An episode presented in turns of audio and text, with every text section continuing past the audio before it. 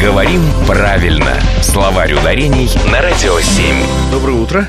Мы листаем наш словарь ударений. Делаем мы это с нашим экспертом, главным редактором интернет-портала Грамота.ру Владимиром Пахомовым. Здравствуйте, Владимир. Доброе утро. Не поверите, пересматривал тут на днях э, «Неуловимых мстителей».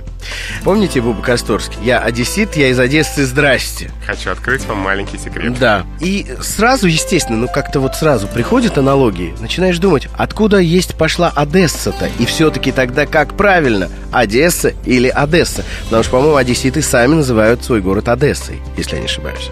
Но вы знаете, нормы русского литературного языка велят нам произносить Одесса.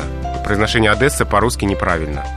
Там надо согласные «д». Согласные «д» в этом слове нам надо смягчать. Ну, так же, как и в любом другом слове, после которого идет э, гласное, да? Гла- согласное, естественно, смягчается. А, ну не всегда. Очень часто буква «е» обозначает звук «э», и таких случаев немало. Я думаю, что в нашей рубрике мы о них еще расскажем. Коминтерн. Например. Мгм. Да, а что касается Одессы, то да, там э, согласные произносятся мягко. Ну, кстати, интересное происхождение названия этого города, коль уж мы о нем заговорили. А, вообще оно возникло по ошибке.